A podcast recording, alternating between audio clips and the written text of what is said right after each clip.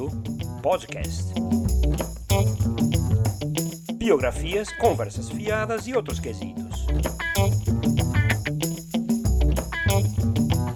O podcast Trabalho de Mesa do grupo de podcasts dos Dragões de Garagem publica uma série chamada Qual a Deixa, onde recomenda livros, discos, filmes ou peças. E na sua última publicação da série, em dezembro de 2018, titulou o episódio de Apocalipse para estimular os integrantes a pensarem que obras levariam num hipotético pendrive para salvar da extinção da humanidade. O episódio a seguir é a minha resposta em forma de podcast.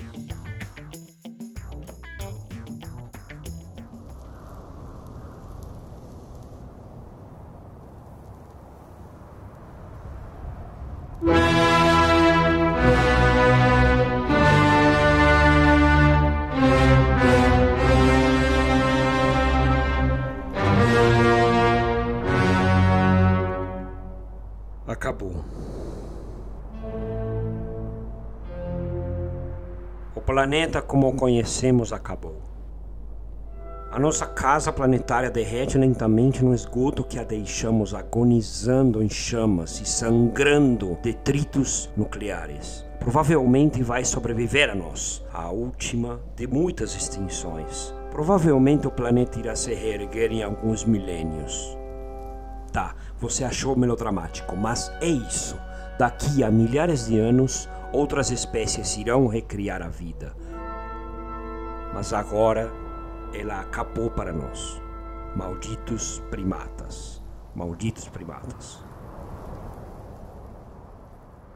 Seguindo as instruções de Gustavo e seus amigos, ou era Geraldo e seus alunos, irei resgatar três obras da humanidade para lançar ao espaço. Três obras que traduzam o que algum dia já fomos, o que já conseguimos ser. Uma música, um livro, um filme. Uma música. A música que escolhi foi Opus 35 Sherazade, de Nikolai Rimsky-Korsakov, composta ao redor de 1888 do nascimento do Nazareno. Rimsky-Korsakov foi um dos cinco grandes compositores russos do século XIX, que se juntaram para compor uma música que fosse autêntica russa. Eram Cesar Kui, Alexander Borodin, Mili Balakirev, Modest Mussorgsky e Nikolai Rimsky-Korsakov, chamados de Os Cinco.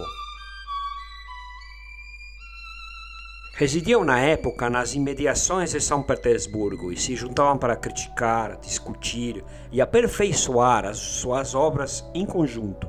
Os cinco eram compositores que se apreciavam, criticavam e ajudavam mutuamente. Nikolai terminou junto com Glazunov, seu pupilo na época, a ópera O Príncipe Igor, obra de Borodin, que morreu subitamente e deixou a obra inacabada. Várias obras de Mussorgsky e Korsakov foram compostas na mesma época e com influências cruzadas. Assim como Cesar Cui, Nikolai era de família de militares compôs várias obras em alto mar. Visitou grandes portos da época, incluindo Londres e Rio de Janeiro. Leu muitas obras clássicas e suas obras lembram as ondas do oceano, o vai-vem do mar, a inclemência das forças naturais. Korsakov passou anos aperfeiçoando e completando uma de suas obras-primas, Sherazade, sua sinfonia em quatro atos, prelúdio, balada, adágio e final.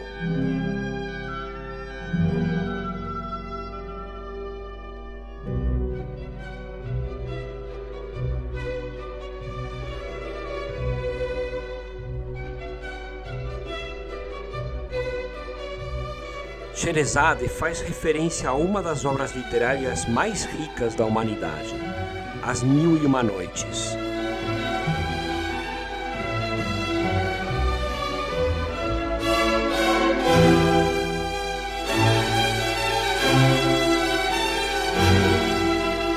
Escrito não por um autor, mas sim por muitos, compilado várias vezes, e onde seus autores se perderam nas areias do tempo areias árabes e de desertos africanos, de beduínos, mercadores, viajeiros e sultanatos poderosos.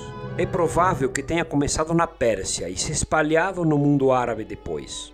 A história começa justamente com um poderoso rei persa, Shariar, que descobre que sua mulher o trai com um escravo. Mata os dois e decide que não ficará mais de uma noite com a mesma esposa. Seu amor se converte em ódio. Para o poderoso rei, nenhuma mulher é confiável. Então toda noite dorme com uma mulher diferente e a mata ao raiar do dia. Num primeiro momento, a história vai parecer machista. E é claro que é, e é fruto do seu tempo também. Mas se tentarmos compreendê-la alegoricamente, não é o que fazemos até hoje?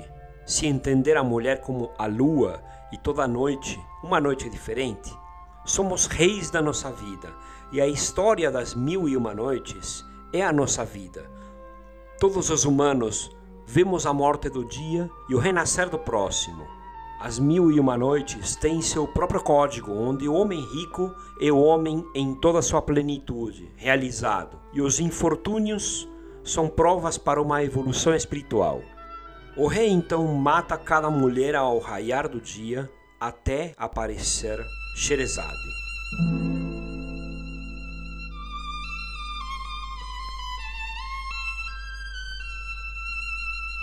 Ela conta no meio da noite uma maravilhosa história para o rei, mas a interrompe quando chega o dia, prometendo terminá-la na próxima noite. O rei então perdoa sua vida. Na próxima noite, Sherazade conta o final da história e faz menção de uma nova, que conta até a metade, prometendo terminá-la na próxima noite. O rei então perdoa a sua vida. Na próxima noite, Sherazade conta o final da história e faz menção a uma nova, que conta até a metade. E assim, sucessivamente, por mil noites.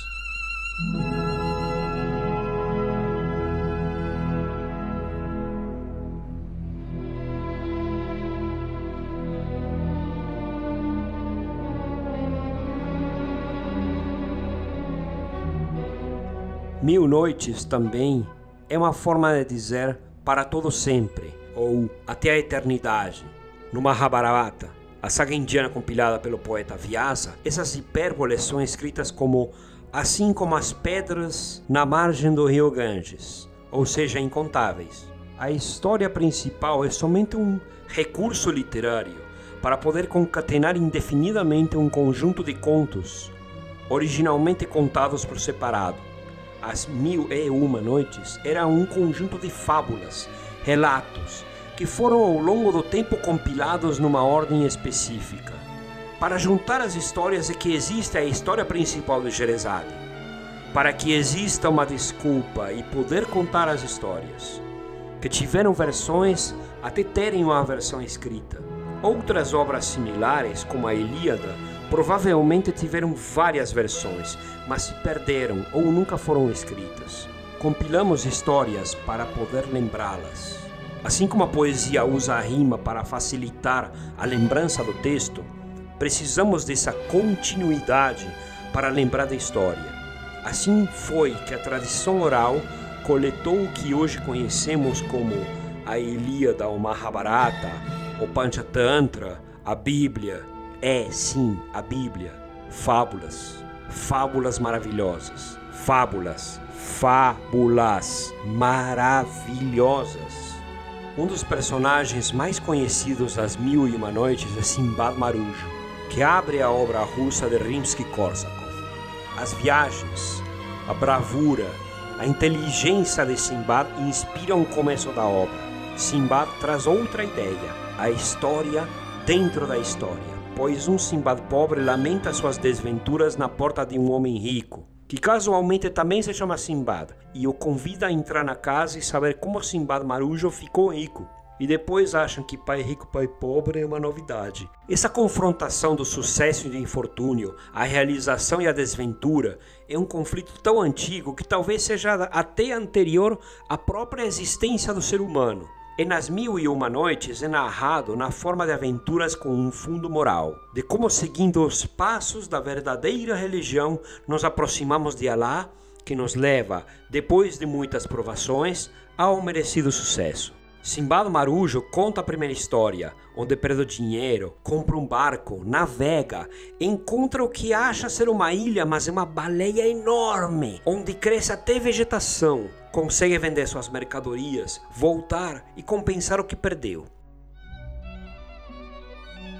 Assim, estou contando a história sobre Sherazade de Rimsky-Korsakov, que conta a história das Mil e Uma Noites, onde Sherazade conta a história de Simbado Marujo, que conta a sua história para Simbado Carregador.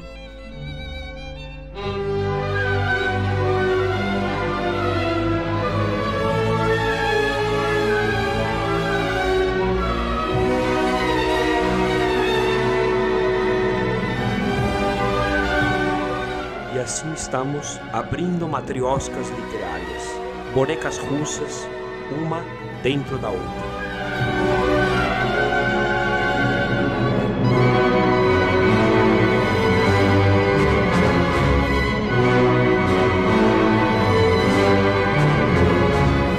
Korsakov assim nos maravilha contando uma história oriental para narrar sobre a riqueza de sua mãe Rússia.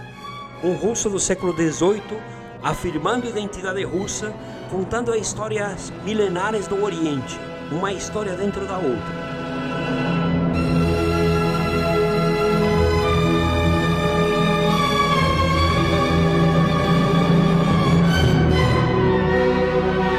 A história humana é uma sequência de matrioscas culturais até o infinito. Simbad rico conta a história tras história, pagando para o Simbad pobre por cada uma delas.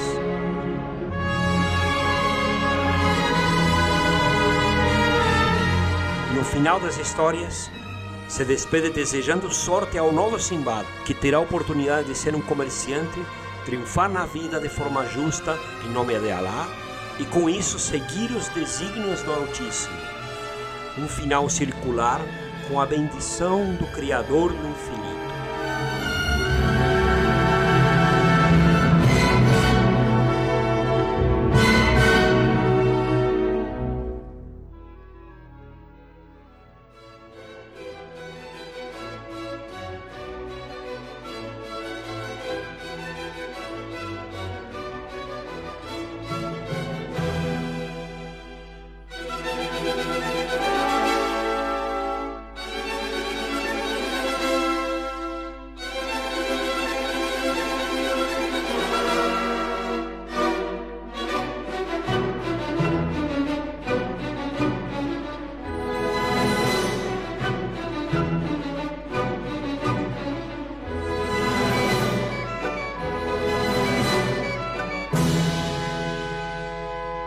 As Mil e Uma Noites tem outras histórias memoráveis, como a sequência famosa de Ali Baba e os 40 Ladrões, os assaltantes que se escondiam das ganâncias numa caverna que abria mediante uma senha.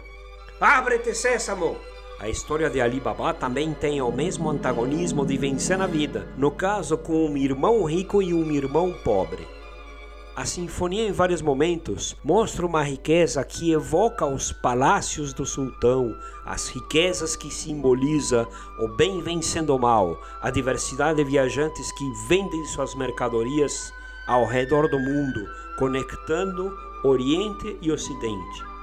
Korsakov usou o tema oriental, as viagens marítimas de Simbad, para contar a história na forma de uma matriosca musical onde os temas se entrelaçam, desenvolvem e voltam à sua origem renovados e completos. Homenageia o passado e o reinterpreta para um futuro de integração, numa Rússia idealizada como o elo entre Oriente e Ocidente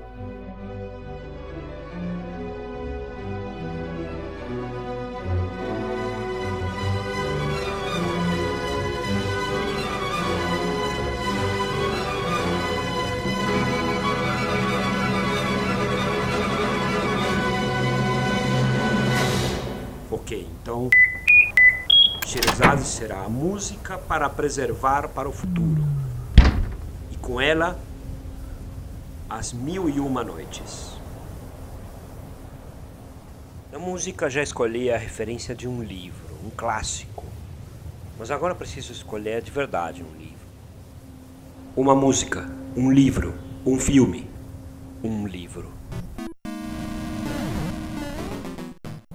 No século XXI surgiu um conceito esquisito de que, se comentamos uma obra do começo ao fim, falando sobre a trama, cometeremos spoilers. spoilers, que seria contar coisas que tiram a descoberta de quem não conhece a obra.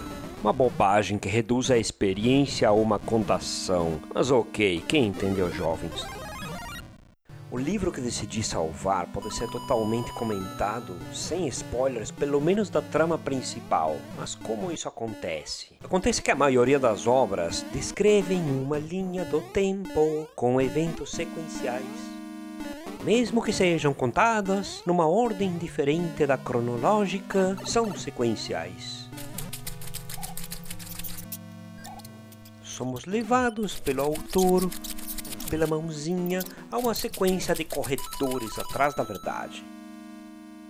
Ratinho seguindo o cheiro do queijo, saltitando pelos corredores de um labirinto, procurando a lógica para desvendar o mistério até encontrar a saída. Chamam de spoiler falar da roupa do ratinho ou marcar essa saída numa linha tracejada. Mas e se a obra não for um labirinto? Porque o livro que escolhi é Rajuela, O Jogo da Amarelinha, de Julio Cortázar. Rajuela foi escrito de forma não estruturada. É uma novela separada em 155 capítulos, todos eles mais ou menos uma folha ou duas, no máximo cinco. A gente pode ler a novela na ordem que quiser, Podemos ler sequencialmente, podemos ler na ordem proposta pelo autor ou podemos ler na nossa própria ordem. Porque não há uma ordem definida. É uma não novela, uma contranovela. É possível entender a trama, conhecer os personagens, entender o porquê de cada capítulo à medida que a gente lê, sem precisar ler numa ordem pré-determinada. Isto significa que cada leitor que decidir uma ordem de leitura irá ler praticamente uma obra diferente. A obra se desenha a si mesma para o leitor, se mostra de forma diferente para cada um que a tentar desvendar. Se uma novela clássica de detetives em um labirinto, Rajuela é um quebra-cabeça visto de cima. Diria até que é um quebra-cabeças incompleto, porque a escrita de Cortázar é surrealista não, não fala de fatos a seguir como um ratinho seguindo pistas. Descreve o que os personagens entendem e sentem, e é dessa forma que vamos deduzindo o que acontece. A trama não é o que acontece. A trama é o emaranhado de sensações dos personagens atrás de cada pedrinha, de cada propósito que os leva para algum lugar, casinha a casinha, pulando da terra ao céu. Como nossos pequenos projetos de vida, planejamos pequenas metas. Quando alcançamos, jogamos a pedrinha novamente, subindo até o céu. O nome da obra já é uma provocação. Julio Cortázar, além de escritor, ele era professor de literatura, mas chegou um momento em que a sequência de governos totalitários o forçou a sair da sua terra, mas ele nunca deixou esses questionamentos de lado. Na obra tem vários personagens importantes, mas não um protagonista. Os que mais se parecem com protagonistas são Horácio Oliveira e Lucia Lamaga. As ocasiões que estão juntos ou separados, quando aparece Rocamadouro, filho da maga, são centrais para entender a obra.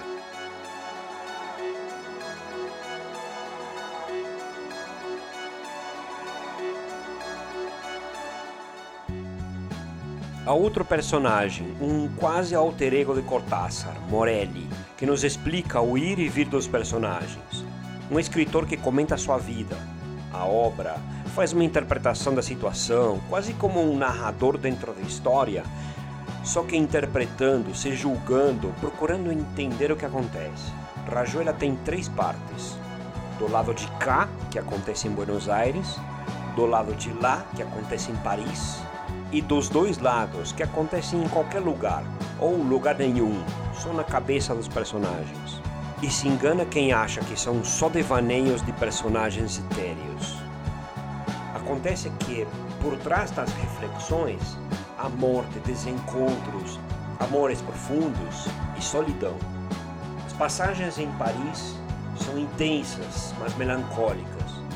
São exilados à força, precisam trabalhar e estudar fora da Argentina ou Uruguai porque não podem se realizar nos seus países de origem. São lugares que os expulsaram com as suas políticas obtusas, com sua recusa a crescer. A escrita com um forte pena surrealismo e ao mesmo tempo a obra desestruturada que parece nos descrever pequenos pedaços de cada situação fazem com que pareça à simples vista que o assunto é simples, mas é muito mais complexo, muito mais profundo. E quem lê vai lentamente afundando na lama da compreensão humana, desses pequenos fantoches de si mesmos, de suas lutas, de seus desencontros. Rajuela é uma obra completa e incompleta ao mesmo tempo, como a vida humana. É uma obra não sequencial que precisa da intensa interpretação do próprio leitor e ao mesmo tempo fruto de um tempo de conflitos existenciais fortíssimos. E por isso será o livro que eu levarei a preservar de nossa extensão.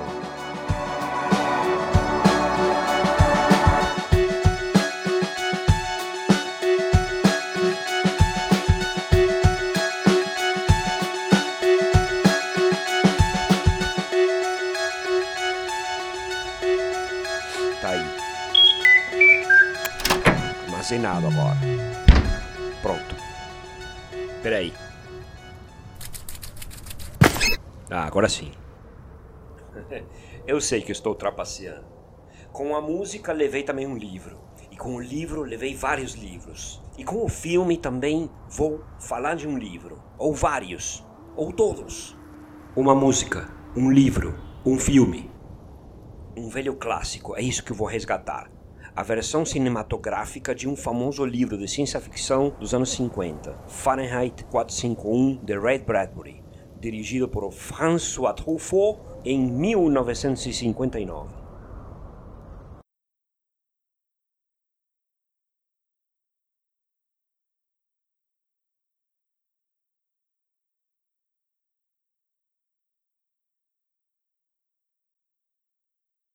O filme começa com.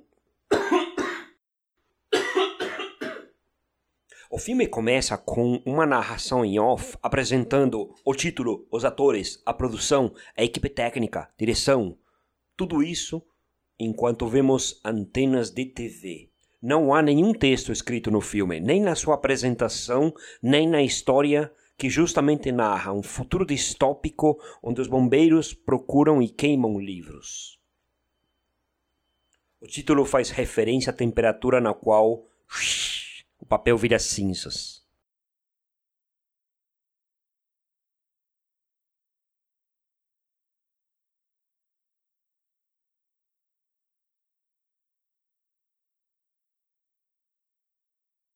A humanidade rejeitou o conhecimento das gerações anteriores. O conhecimento traz dúvidas e é muito mais maleável e calma na sua homogeneidade, uma sociedade sem dúvidas e sem memória. Guy Montag, o protagonista. Desculpem. Guy Montag, o protagonista, é um líder dos bombeiros, hábil encontrando e queimando esses pequenos depósitos de confusão. A sua esposa, Mildred, do lar, tem uma TV quadrada e plana na parede principal da casa e participa de uma novela com uma pequena fala e uma decisão na história. Uma decisão tão fútil como sua excitação de estar participando. Depois vemos Montag em ação algumas vezes, descobrindo e queimando livros. Vemos ele no trem-bala em trilhos suspensos, onde pessoas aparentemente calmas não sabem o que fazer com suas emoções. Ele conhece Clarice, uma professora infantil. Clarice, de cabelos curtos, é personificada pela mesma atriz que faz de sua esposa Mildred, de mechas loiras e longas. Caminhando juntos até suas casas, ela começa a fazer algumas perguntas. É verdade que muito tempo atrás bombeiros apagavam incêndios ao invés de queimar livros? Que ideia estranha. Casas são uma prova de fogo. E por que você queima livros? É um trabalho como, como outro qualquer. Diversão lixo. Bobagens. Deixa as pessoas infelizes. Você é feliz? Montag fica com essas perguntas na cabeça. Participa de novas ações, mas aproveita para pegar alguns livros escondidos. Começa a ler alguns às escondidas. Mildred tem uma crise. Esquece quantas pílulas tomou e tem uma overdose. Ou talvez tentou o suicídio. É muito comum, dizem os técnicos que atendem ante o olhar perdido e estupefato de Montag. Vamos renovar o seu sangue e rapidamente estará novinho em folha, quiçá até com fome, ou querendo algo mais, diz o técnico numa piscadela. É assim que Montag começa a questionar sua aparente felicidade. a felicidade aparente de uma sociedade que não resolveu seus problemas existenciais suas dúvidas profundas. Apenas finge que não existem.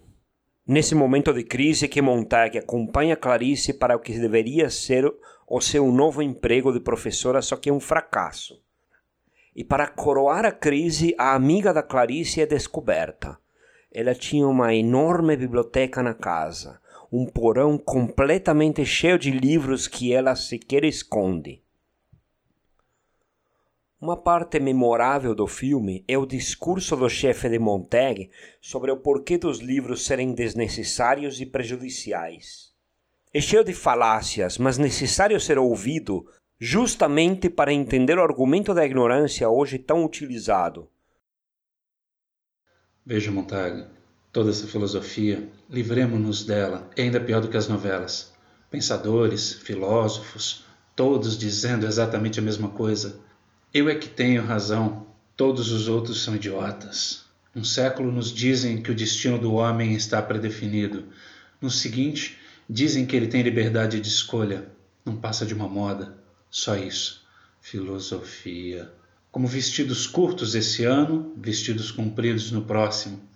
Olhe, todas essas histórias sobre os mortos chama-se biografia e autobiografia. A minha vida o meu diário, as minhas memórias, as minhas memórias íntimas. Claro que quando começaram era apenas uma vontade de escrever. Depois, após o segundo ou terceiro livro, tudo o que queriam era satisfazer a sua vaidade, destacaram-se no meio da multidão, ser diferentes, poderem olhar para os outros a partir de um pedestal. Ah, um premiado pelos críticos. Esse é dos bons. Claro que tinha os críticos do lado dele. Cara sortudo. Me diga só uma coisa, Montag. Adivinha quantos prêmios literários foram dados nesse país em média por ano? Cinco? Dez? Quarenta? Hum, nada menos que mil e duzentos. Qualquer um que escrevesse alguma coisa estava destinado a ganhar um prêmio. Ah, Robinson Crusoe. Os negros não gostavam desse por causa do personagem Sexta-feira. E Nietzsche. Ah, Nietzsche. Os judeus não gostavam do Nietzsche. Agora, Aqui está um livro sobre o câncer do pulmão. Todos os fumantes entraram em pânico por isso, e para a paz da alma de todos, vamos queimá-lo. Ah, agora esse deve ser muito profundo. A Ética, de Aristóteles. Qualquer um que tenha lido esse deve acreditar que está num degrau acima de quem ainda não leu. Está vendo? Não é nada bom, Montag. Todos temos de ser semelhantes. A única maneira de sermos felizes é que todos sejamos iguais. Por isso, vamos queimar todos os livros, Montag. Como se a busca do conhecimento fosse uma busca do ego. Como se professores fossem doutrinadores de suas verdades e filósofos fossem vendedores de dogmas. Os oficiais queimadores de livros comentam que a casa deveria estar vazia, mas a sua dona está lá ri baixinho enquanto eles colocam os livros para serem queimados junto com a casa. Os bombeiros a advertem para sair, mas ela afirma que os livros são a sua vida, que ela conversa com eles. E no momento de descuido, ela mesma joga o fogo nos livros já repletos de gasolina e queima junto com eles, num protesto e ao mesmo tempo numa posição muito clara de preferir morrer a viver uma existência vazia. Montag fica profundamente chocado com a atitude dela e fica evidente na sua expressão que entendeu o recado. Não dá para viver sem livros. Não dá para viver sem memória.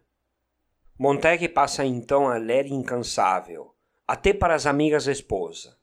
Percebe que sua vida anterior acabou e orienta sua amiga Clarice a fugir.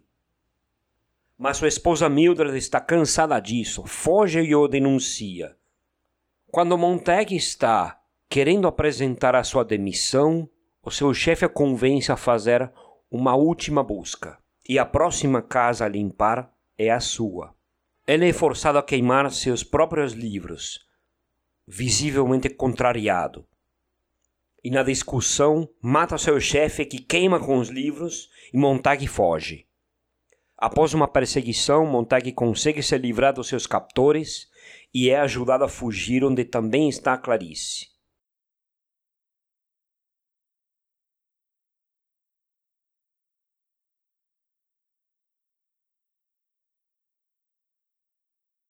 No meio da floresta, longe dessa humanidade doente, existem pessoas que preservam livros. Como não podem lê-los, os decoram e os queimam preservando os livros onde não podem ser achados nas suas mentes, passando de uma geração a outra, recriando uma tradição oral. E assim, e assim ainda resta uma esperança para a humanidade. O final do filme é melancólico pelo que a humanidade se tornou, mas com uma ponta de esperança, onde os livros vivos se misturam na paisagem, se preservando até que possam voltar a uma vida plena, representando a persistência da humanidade mesmo na adversidade. E é por isso que vou preservar este aqui também. Fahrenheit 451 Red Bradbury pelo François Truffaut, um dos gênios da Nouvelle Vague dos grandes diretores da Europa que se reerguia da guerra e mostrava uma nova interpretação que Hollywood ainda não entendeu. Mas essa é outra história. Acho que acho que dá também para contá-la. Eu acho que ainda dá tempo. Poderia falar de, de outra obra que pudesse nos, nos ilustrar a nossa persistência